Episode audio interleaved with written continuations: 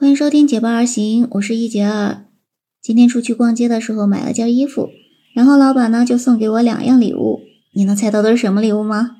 一个呢是一盒月饼，另一件礼物呢就是一个蓝色的漂亮的小笔记本。为什么能收到这样两件礼物呢？你应该猜到了吧？那么就是呢，中秋节和教师节都即将来临啦。而且非常巧合的是，在今年这两个节日呢，都会在九月十日这一天出现啦。那么咱们都知道，教师节呢是每年的九月十号啦。这个呢是从一九八五年开始设立的。而我们的中秋节呢，这个历史就要太长太长了哈，可以追溯到上古时期了，是每年的八月十五。那为什么今年都会出现在九月十日呢？实际上呢，我们的教师节说到的九月十日呢，是阳历来定的，就是根据太阳变化的规律来制定的历法。那么我们说到的九月十号就是阳历的九月十日了。那八月十五呢，它则是阴历，按阴历来定的历法了，就是根据月亮变化规律来制定的历法了。那有的时候呢，我们会根据阳历和阴历把它们两个呢结合起来，制定一些历法呢，把它称为是阴阳历。那么典型的呢，就是我们中国传统所说的农历，它就是属于阴阳历了。所以你也就知道了，我们的二十四节气为什么既跟阳历有关，又跟阴历有关，那就是因为呢，它是属于这种阴阳历了哈。在我们中国呢，所使用的阴历是这样规定的，通常呢是大约三十天，小月是二十九天。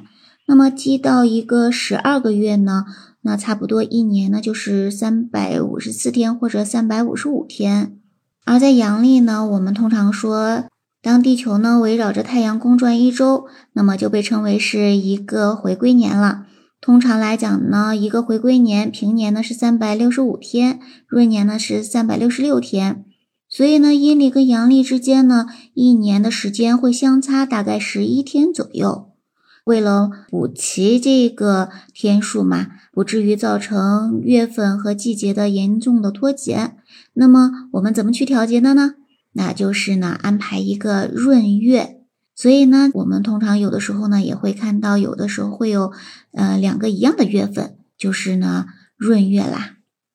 因为有闰月这样的安排，所以每年呢中秋节它会对应的阳历的这个日期，那么要么呢它会比上一年或者下一年提前十一天左右，要么呢就会比上一年或者下一年呢推后大概十九天左右。所以呢，这也就会导致呢，中秋节所对应的阳历的日期，最早和最晚的日期呢，能够相差大概一个月左右了。那么一些专业的人士呢，对一九零一年到二一零零年这两百年的统计结果，就统计出了中秋节呢，它所对应的阳历的日期，最早呢是在九月七日，它会出现在二零五二年。而最晚的时候呢，是出现在十月八日。那么，比如说呢，在一九一九年和一九三八年，那中秋节呢都是出现在十月八日的。所以呢，我们可以说呢，中秋节呢会出现在每年的阳历的九月七日至十月八日中的任何一天。所以有的时候我们会发现呢，中秋节也有可能跟国庆节重合在一天喽。而在二十一世纪。这么一百年中，中秋节和教师节在同一天的年份呢，会有三次。除了今年二零二二年之外呢，还有呢到二零四一年和二零七九年，那中秋节和教师节都会再相遇的。孔子说呢：“三人行，必有我师焉。”所以呢，不管你的职业是不是教师，都祝你教师节快乐喽。而中秋节呢，是我们中国传统的团圆的节日。所以呢，不管你身在何处，在中国还是在外国，只要你呢是我们华夏儿女，都要祝你中秋节快乐哦！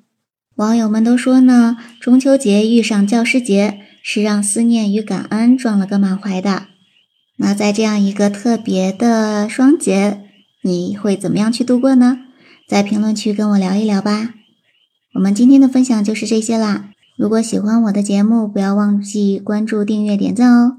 感谢你的聆听，我们下期节目再见，拜拜。